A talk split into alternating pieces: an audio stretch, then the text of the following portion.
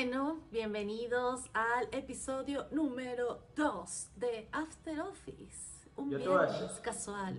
Yo te voy a decir una vaina, Vanessa. Cuando las vainas son, son. Y cuando no son, no son. No les vamos a mentir a la, a la gente que está viendo. Este es la- el, el segundo intento. El primero todo salió mal. Mi teléfono sin memoria. Llegó mi esposa. Mucho ruido. El vecino. mucho ruido. música. Puso el rock a lo que daba. Y de paso había movido la, la mesa donde estoy grabando. Y se me había olvidado conectarle al auto. Se me apagó en, media, en plena conversación.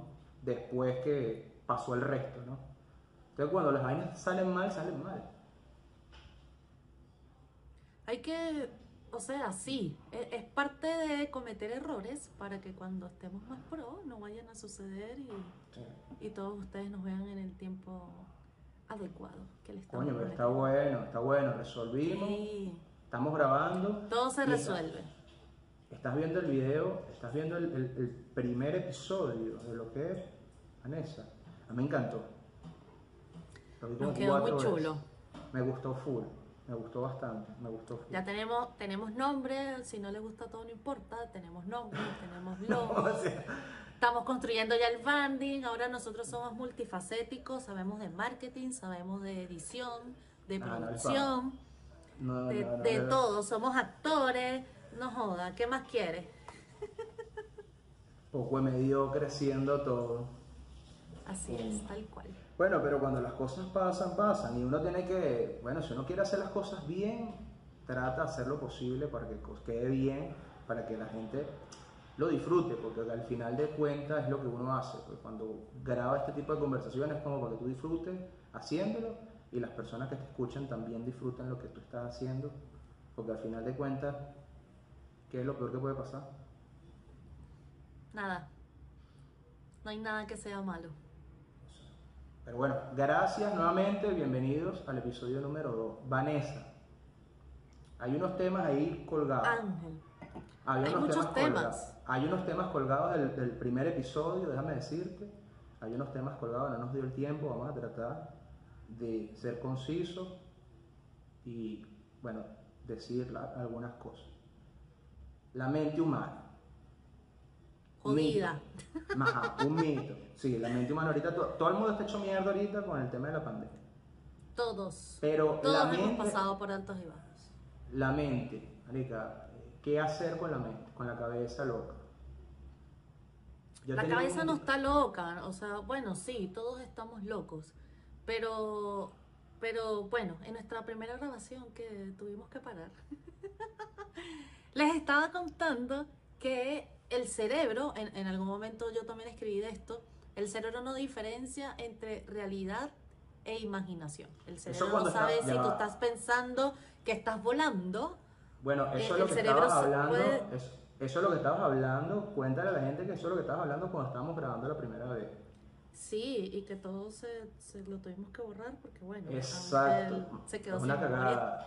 Y pasó todo lo que le pasó. Pero eh, eso. Pero aquí estamos, aquí estamos, por eso no vamos a dejar de grabar, por eso no vamos a dejar que, que nos decaigamos o que nos vayamos un Sí. fondo, porque simplemente la tecnología no nos acompañó en un inicio. Pero vamos bueno, a hacer ¿qué que nos hacer? acompañe. Nada que hacer, amiga. Nada que hacer.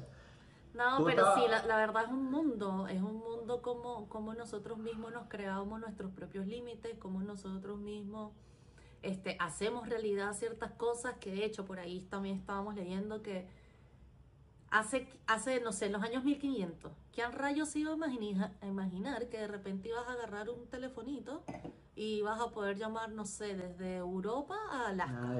Cuando antes, no hombre, se tenía que ir en barco, después el burrito, después no sé qué, porque ni siquiera había luz, tenía que ser de día. Entonces, imagínate todo el avance que hemos logrado, porque una persona se, te- se- se pensó más allá, pensó creativamente, pensó fuera de la realidad, fuera de lo que alguien le podía decir. De hecho, no sé si tú has escuchado esta metáfora de que en la prehistoria le llegaron a unos cavernícolas y le intentaron vender una rueda porque ellos tenían era un cuadrado y le estaban vendiendo la rueda. Y los cavernícolas, pero aquí está el cuadrado, el cuadrado es el que me funciona y estaba ahí literalmente cuadrado. Y después cuando ves la rueda obviamente le ibas a facilitar la vida, Pero la gente siempre tiene una percepción de lo que es hoy Es- y no deja pensar un poquito más allá fuera de la caja. Sí, es el paradigma. De verdad que, que bueno, lo que pasa es, es que ha pasado muchas cosas tan rápido, Vanessa. O sea, yo creo, yo creo que, no, no creo, estoy convencido definitivamente, esto no es, esto no es mentira, o sea, todo el mundo va a decir, coño, obviamente, Ángel, es, es así, pero na- nadie se hubiese imaginado, lo dije en el primer episodio, nadie se hubiese imaginado estar viviendo las cosas que estamos viviendo, la velocidad con que la, la historia de la humanidad ha evolucionado hasta hoy es una cosa sin precedentes, la velocidad de todo, la globalización, la informa, la sobre, o sea, el cerebro realmente está preparado para recibir tanta información. Yo creo que sí. Estoy, estoy completamente segura que sí. Muy loco. Sin embargo, loco. obviamente hay, hay- que empezar a, a- tener esta apertura de poder recibir toda esta información y cómo la manejamos. Porque al final, o sea, si nosotros nos ponemos de chiquitos, eh, también en la antigua grabación estaba tratando de contar una anécdota de hace mucho tiempo y de cómo eso me marcó toda la vida y de cómo eso yo permití que me marcara toda la vida.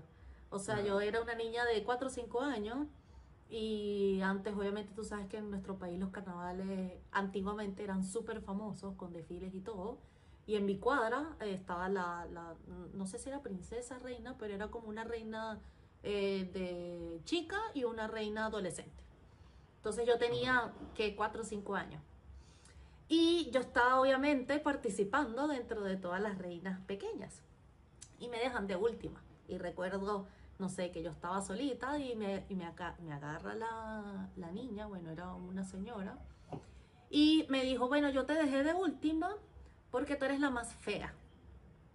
Y esa vaina a mí me quedó aquí toda la vida. Y yo no sé si en algún momento de la vida, yo creo que te lo comenté, Ángel. acá, que vieja Yo nunca- chota, o- Yo nunca me sentí bonita y a mí la gente me podía decir, mira que tú eres linda, que no sé qué, y yo, o sea, no me lo creía. Para mí era como que tú estás mal, yo soy Sí. fea y yo toda la vida he sido fea. Entonces yo nunca me sentía así como con, con esa, mm, no sé, antes yo no era tan extrovertida, no era tan comunicativa, eh, no era tan expresiva, po- por eso mismo, porque yo siento que a mí eso me marcó, pero fue porque alguien externo, yo permití que alguien externo manipulara mi mente. Mierda, Y que- y que de esa forma- ¿Cuatro años tenías? Cuatro años. Sí, como cuatro o cinco años. Yo era una niña, era una, una pichurrita. Qué vieja chota. Y, yo creo lo- que eso les ha más- pasado a todo el mundo. Y tú sabes que es lo más loco, que esa generación, para no, no voy a generalizar, porque de verdad que la gente en estos tiempos pues hater o es otra cosa, pero la gente no le gusta que la gente hable. Pero bueno, Correcto. yo voy a expresar lo que opino con respecto a esa generación. Esa generación es muy sufrida y ella, o sea, esa generación no entiende de que eso puede ocasionar daños colaterales La generación X. no, esa generación de los, de los, de los viejos de esa época. la baby boomer. Claro, los- la gente de, ya de edad, pues, de edad, señora. De la Primera mayor. Guerra Mundial, esa gente sufrió también muchísimo. Bueno, es peor todavía, peor todavía. O sea, no- o sea, no, está, no está mal que no sea así porque, o sea, venimos de eso, pues venimos de esa, de esa agresividad, venimos de esa escultura este, rara. O sea, nuestra historia es así, pues siempre ha sido así. y una pero- educación súper así, estricta. Exacto, ha sido todo así. Ah, ah, Es una caja, como tú lo estabas diciendo al principio. Hasta, estamos en, una época rara. eh, hay que salir de la caja definitivamente, Vanessa. Hay que salir de la caja definitivamente. No me queda Pero es eso, es eso como, como tú, o sea, como tú permites que lo externo te influya. Porque, o sea, para mí hay distintos héroes, que para mí es como el, el- el tema de hoy. Hay Hay muchísimos una héroes que, gente, que hay, hay en el mundo. está buena, hay una gente Hay que una está gente buena. muy heavy, muy heavy, muy heavy, muy heavy, pero hay gente Va- que, o sea, por lo menos que... lo del Iron Man, lo del Iron ¿Qué Man. es?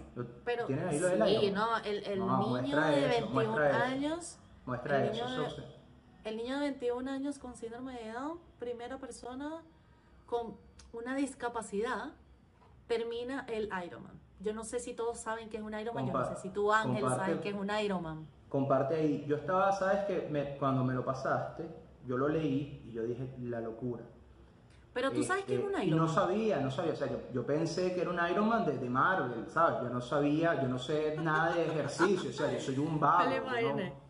Yo no- no, no, tengo ni idea. Yo me dije Iron Man. Yo lo primero que me vino a la cabeza fue, qué increíble, qué artista. Porque yo no había enterado de la noticia, no estaba, no, no estaba en tema. pues. Y Es me que mira, mandaste esa noticia y yo dije, qué increíble esta vaina. Esta vaina, tiene, esta, esta vaina tienes que contarla como una anécdota y un ejemplo de que, bueno, de verdad que Y que, y No que sé qué o decir. sea, eh, una, bueno, después lo voy a contar, pero este, para que todos sepan que es un Ironman, un Ironman es una, un evento deportivo que consiste de tres disciplinas.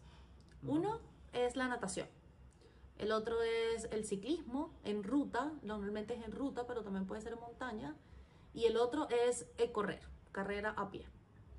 El tema es que no solo son las tres disciplinas, sino que además es la distancia que hay que recorrer para llegar a la meta. El Ironman completo, la natación son 3.8 kilómetros. Una persona promedio puede tardar casi dos horas en completar nada más estos 3.8 kilómetros en mar abierto.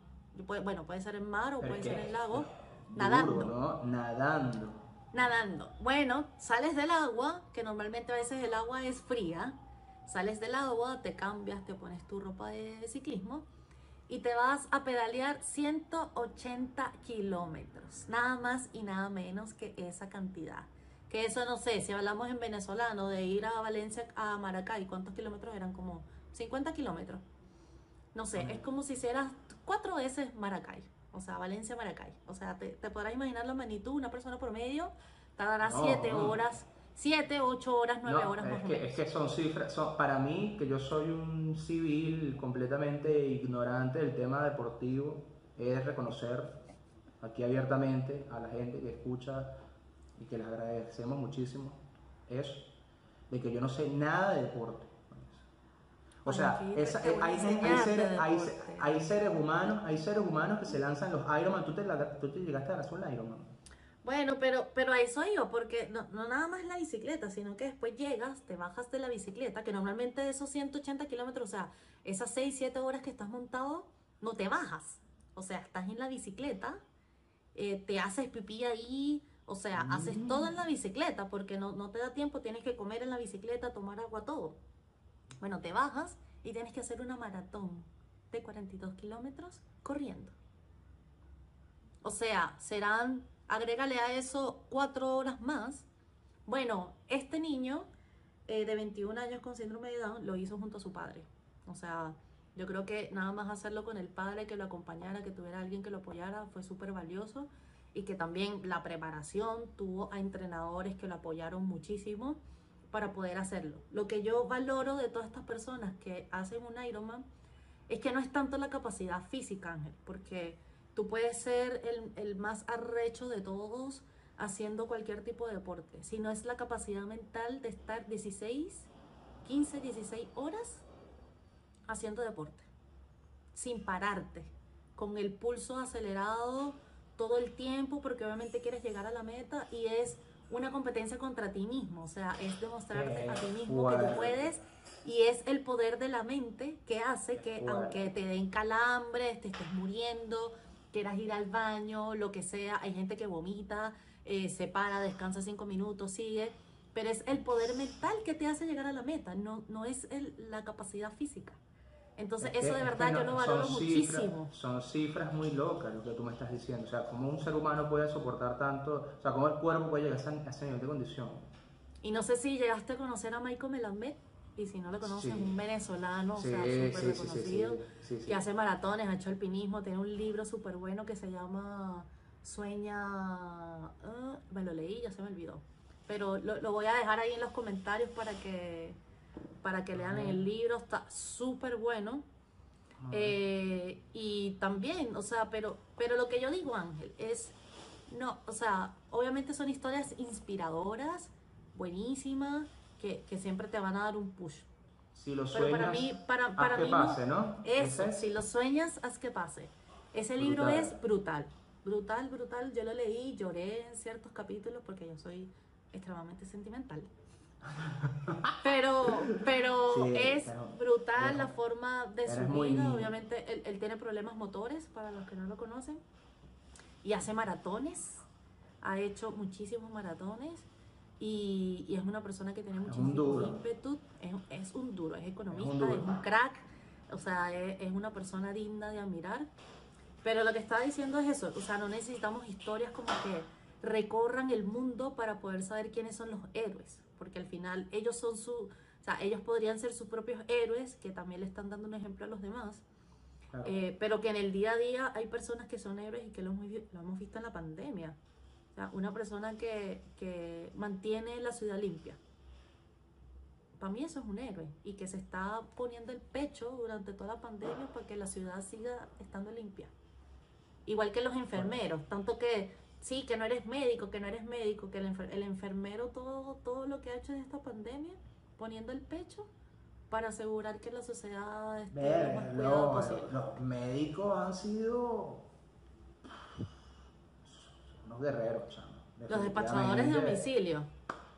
Mi Sí. respeto, me respeto aquí públicamente a los 800.000 médicos, son unos capos, marico, son unos capos, Sí. son unos capos. Eso sí se están do- dando, dándose con todo ahorita. Eso se están librando la, la batalla de la vida. Es una locura. De verdad que los Y es, y es eso, son, son como eres sin máscara, por decirlo de alguna forma. No, Yo creo que esto podrá sonar trillado, pero que de verdad tienen un impacto súper positivo en cualquier persona. Claro, Porque no tienes claro. que impactar a millones de personas, sino que al nada más con impactar una o a ti mismo, ya eres un héroe. O sea, para mí, sencillamente eso. Todos son, todos son, de verdad que al, al final de cuentas de eso se trata. Hay que ser, lo que pasa es que nos vendieron la idea, una capa, una capa. Tal un héroe con superpoder, una cosa que está, que excede. Y es mentira, al final tú tienes que ser lo que tienes que ser. Tenemos Yo- que, tenemos que, ¿Verdad que- que normalizar esa parte. Marico, es un paradigma. Vanessa es un paradigma. Ya está, Es un estereotipo también. ya está. Pero nada, grabemos una vaina, Ángel, donde, donde seamos nosotros los héroes cotidianos de las Terofi después de trabajar como unos condenados y nos volvemos famosos. Así es sencillo. No, joder, ojalá fuese tan sencillo. Está bien, pues. A huevo, nada. Oye, pero, pero igual, o sea, yo creo que, que, que también es importante que le contemos a todos como una experiencia de nosotros. Yo no sé si, yo, yo tengo la mía, aunque obviamente ah, fue justo antes de la pandemia que la viví, pero no sé si tú te, te identificas con, al- con algún momento de tu vida donde tú digas, conchale, te sentiste un héroe. O, o básicamente, ¿qué es ser un héroe para ti? ¿Qué, qué significa la- Coño. para ti la palabra héroe? Oye, me estás poniendo sobre las, las cuerdas con esas preguntas, Vanessa. Google, ¿Qué significa? Google. A ver, ¿qué significa ser un héroe? No, David. O para ti es una persona con capa que, no sé, ayuda No, al mundo, qué sé yo. La, la verdad es que lo que te estaba diciendo es más o menos el concepto que yo lo que tengo como, como héroe. O sea, no es saber que hay héroes, entender que hay héroes de todo tipo. Hay héroes con capas, hay héroes sin capas. Hay héroes que no saben que son héroes, pero lo son. Y hay héroes que se creen héroes y que nadie Que los no son. quiere. Y que no son héroes. Para mí héroe Maduro, Maduro, Maduro. bueno, bueno, para esa gente, para esa gente. Bueno, hay gente eh, que idolatra a héroes, Maduro. Héroes, héroes, héroes de la Lamentablemente. No, o sea, te puedo, ¿qué te puedo decir? Que eso es así y eso no lo vamos a poder cambiar nada, nada, porque eso es así, eso viene con el ser humano, eso viene desde hace mucho rato así. O sea, lo que nos está pasando a nosotros es consecuencia de muchas cosas que han ocurrido consecuentemente, de verdad. Y uno cuando ya está lejos y, se da cuenta de esas cosas. Yo creo que parte del heroísmo de mucha gente de quedarse, a mí me parece que esa gente que se quedó en Venezuela son realmente los verdaderos héroes. Son los héroes de la patria. Yo no me siento un héroe. Por lo menos con mi país no me siento un héroe. Tienes toda la razón. pero trato de ser héroe en otras cosas, por lo menos, en tratar de realizarme como persona en esta situación en la que todos estamos viviendo, y sobre todo los inmigrantes, Y eso es algo que no se habla tampoco en las redes sociales. Lo que está Es súper difícil. es deep y hay gente que, porque a la gente le cuesta hablar, pero como yo sé que uno ya no le importa que nadie te vea, no importa que nadie opine, o sea, al final cuando conoces la soledad, entiendes, te conoces a ti mismo. Yo creo que parte de eso es el, gran impacto de estar aislado por mucho tiempo, algo que ya estamos acostumbrados nosotros, la verdad, los que tienen mucho tiempo de retirados en esto. Confesionario, este After Office parece un confesionario. Vanessa, mira hasta Bueno, pero- mi- mira pero para eso hueco- estamos. Mira en el hueco que nos metiste. La gente va Pero ya va, escuchando pero esta ya va. La idea es que tú te califiques como un héroe, no que te vayas a la parte triste. O sea, Mira, al final sí se claro, tomó una decisión difícil. Sí, bueno, Fuiste por un camino tú, que, que tampoco, tampoco todo el mundo, tampoco Claro, todo pero, el mundo a tiene me- el- la valentía de A hacerlo. ver, te digo, me picó por ahí. Me dijiste héroe, Te me vino te Venezuela. Me, me dijiste héroe, me vino Venezuela. Yo, yo sé, eh, ser héroe es reconocer lo que sabes que eres. O sea, ya el momento que tú reconoces que sabes lo que tú eres, eres un héroe. Ya desde ahí comienza todo para mí. Eso es Mira, la definición de ser héroe. Yo creo, yo creo que eh, es súper valioso lo que dices porque, claro, es identificarte con tu propósito de vida Ya está. y de cómo tú puedes hacer algo para con eso. Sí, o sea, Ahora, yo si creo que todos hacer algo ser con. Venezuela, yo, yo súper feliz de, de apoyarte ahí porque yo creo que nuestro país al final, toda la gente, toda su cultura es súper valiosa, Increíble. que no lo vamos a encontrar en ningún lado, ese calor, eh, eh, eh, esa energía, ese carisma, esa sonrisa, que no lo vas a ver en cualquier lado. Y es difícil, yo cuando llegué a Chile, yo, yo no me sentía, o sea, yo he hecho, yo vi, bueno, estuve en Panamá, la mayoría sabe, estuve en Panamá, yo estaba súper contenta en Panamá, lamentablemente la situación política. El, el panameño, el no- panameño no es mucho me- más caribeño. Claro, el panameño es mucho más caribeño. Sí, pero igual, bueno, ahí más- eh, más- tú sabes fácil. que ya hay muchos extranjeros, entonces los colombianos, los mexicanos, no sé qué, tenía como un, un- ahí un pool de, de- de personas y al final fue, fue súper gratificante. Pero también en Perú, o sea, si nos vamos un poquito más abajo, bueno, estuve un tiempito en Colombia, bueno, un mes, pero en realidad todos los países que he recorrido, súper bien. Pero llegué acá y cambió completamente, yo me, yo me sentí súper mal. Yo, yo no sabía qué hacer, yo dije, esto no es para mí, Chile no es para mí. Entonces, claro, al final uno se aguanta un poquito, pero una de las anécdotas que quería contar y sobre todo e- ese crecimiento personal que tú hablas, es cuando me fui a la Patagonia con una de mis mejores amigas, Mafe. Nos fuimos a la Patagonia chilena. Es una vaina del otro mundo, es una cosa espectacular.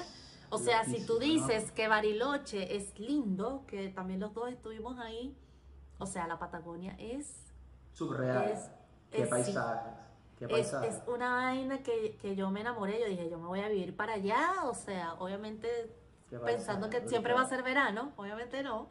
Eh, pero mira, cuando fui, obviamente allá no era turismo de ir a caminar y danzar y beber y felicidad, ¿no? Porque teníamos que hacer el trekking, teníamos que subir las torres, teníamos que caminar ya no sé cuántos kilómetros. Entonces fue desafiante porque yo ni siquiera estaba haciendo ejercicio, ya estaba como una vaca, mal. Pero dije, nada, yo tengo que ir, tengo que hacerlo. Obviamente era una meta. Pero nada más llegar allá, estar anodada de tanta naturaleza magnífica. Es una locura. La sí, cantidad de bellísimo, extranjeros, la cantidad de extranjeros y que todos eso, o sea, como que todos iban con el mismo, no sé si con el mismo propósito, pero era que la gente te apoyaba, la gente caminaba, o sea, no importaba tu ritmo. Gente mayor, no te imaginas la cantidad de gente mayor que yo vi en esa vaina echándole bola, que caminaban más rápido que yo. O sea, yo estaba, era, y yo dije, coño, esta vaina, eh, a mí me cambió la mente. Y de verdad, obviamente, después con la pandemia fue mucho más. Ahí traté de definir mi propósito, creo que en algún momento te lo mandé. Y, No, y por eso también ¿sabes están no? haciendo todo esto, ¿no? Yo creo, yo creo que. Lo puedo comentar, podemos tener un podcast dedicado a sacar el propósito de vida de las personas, si están interesados, obviamente. Coño, está buena la idea. Bueno, si ese es tu propósito, si tú sientes que ese es tu propósito, yo creo que Tengo, sí. tengo, sí, tengo, tengo ahí, o sea, es una frase obviamente completa y, y se divide en varias, en varios matices, pero, pero sí, de verdad fue un viaje monumental. Obviamente a mí lo que me gusta es viajar, eh, obviamente ayudar, eh, darles todos los ejemplos de ser posible. De hecho, voy a recalcar, Ángel, que uno de los momentos más difíciles de mi vida, yo hablé contigo. De hecho, fuiste una de las pocas personas que te llamé. No sé si te llamé, te escribí, pero lo conversamos y de ahí en adelante tú te convertiste en un pilar fundamental, aunque qué todo... Y, y de verdad por eso yo, yo te admiro mucho también Ah, de la gracias. persona como eres y también de cómo me apoyaste en ese momento. Qué mariquita. Eh, la gente no merece esto. La gente no merece estas confesiones. Te agradezco un montón. Yo también. Pero la gente no se merece estas vainas. Estamos, estamos, ta- estamos after. Hoy, hoy, hoy, es- hoy es Esto, after esto, esto fue, sí, perdón. O- Hoy es está- Estamos Ya, ya, con los errores, con todo el tema, ya me va a hacer la primera copa, sabes la que sí, segunda. sabes Yo no aguanto sí. alcohol. Ya estoy. Sí, yo, yo, yo creo, yo creo que, yo creo que, sí, sí, sí. No, pero te voy a decir una vaina, te voy a decir una vaina. Yo creo que la gente, tarde, es que a todos tarde o temprano les llega, a todos tarde o temprano les llega su despertar, eh, porque es parte, no sé, qué sé yo. Yo estoy descubriendo la vida también, a mí, a nadie creo yo, a nadie. Le dijeron de carajito cómo era este pedo y nadie sabía de lo que se aproximaba, que es lo que estamos hablando, de todo esto que estamos, que estamos viviendo. La gente vivía más tranquila hace 30 años atrás. Yo no sé si tú compartes esa línea de pensamiento. La gente vivía más tranquila y que se 100%. dejen de huevonar, que se dejen de huevonar a la gente porque 100%, 100%. o sea, la vida acelerada en esta época, o sea, es otro matiz. no había otro tanto nivel. estrés, no tenías la tecno- o sea, la tecnología ha sido No. súper positiva, pero también ha sido súper negativa Claro, para claro. las personas. A mucha gente, a mucha gente le ha costado bastante. O sea, nosotros venimos, o sea, todo el mundo tiene que remarla, por lo menos la gente normal, el, el cotidiano, la gente que quiere, se- bueno, nace, se crece, edúcate, vas a la universidad con las posibilidades que puedas, por lo menos Cásate, viene, claro, te- se te rompen algunas cosas, tienes que comenzar otras, pero es así, de a poco, ladrillo a ladrillo. A ti nadie te, nadie te vislumbra el futuro, ni mucho menos te lo te dicen, por ejemplo, eh, lo que puede ocurrir dentro de 10 años. Nadie te dijo esa vaina. O sea, Hay que romper el mí no. molde, hay que romper el molde y pensar fuera de la caja, seguir Exacto. siendo único porque todos somos únicos. Y, Exacto. y hay que buscar esa forma de pensamiento y no seguir, no, no sé cómo se dice, como la marcha No, de personas que quieren- agradec- Sí, bueno, también agradecer, o sea, todos, to- todos, vinimos a aprender algo, todos vinimos, o sea, a mí me encantó el proyecto, el, el proyecto de grabar también, me parece que está bueno, me gusta, y eso es también parte, eso es parte también de esto, de que la gente tiene que gustar, le tiene que gustar, tiene que gustar lo que hace. O sea, 100%. hu- fíjate que nosotros grabamos la semana pasada, esto nace de una idea, esto es una idea, algo, algo, esto no está producido, esto está hecho con, como lo dijimos nosotros la, la semana pasada, con- con- con- sin ningún tipo de, de ánimo de nada, hay una chispa, una idea, una intención de hacer algo diferente, nos estamos atreviendo y bueno, es parte de eso. Y ese, ali- ese alienígena que tienes ahí, ¿quién es? Ay, Nalita, Nalita linda. Está Los, interrumpiendo. lo- lo- los gatos son ovnis. ¿no? ¿Por qué? ¿De dónde sacaste tú esa vaina? Miran raro, miran raro los ovnis. Bueno, No sé, pero, pero Dame- de, de lo que he leído me, me, me ayuda y me acompaña. Así dame, dame, dame, dame algunas conclusiones, dame unas conclusiones al respecto, Vanessa, como para ir Mira, yo creo que, que, que son bastante sencillas. Este, siempre pensar que lo que pensamos depende de nosotros, que no permitamos Ah, que los demás, eh, pues, nos digan cosas que, con las que nosotros no estamos de acuerdo. No nos dejemos llevar por los demás, dejémonos llevarnos por lo que nosotros pensamos y queremos. Sigamos el corazón, yo creo que eso es súper importante. Sonará súper cursi, pero al final yo creo que siguiendo el corazón logran bastantes cosas. Yo siempre he seguido mi intuición y la verdad, desde, desde cierto punto del 2012 mi vida ha dado un vuelco súper importante y, y que creo que es un capítulo que debemos abordar, Ángel. Eh, Bueno, lo que tú dijiste, yo creo que es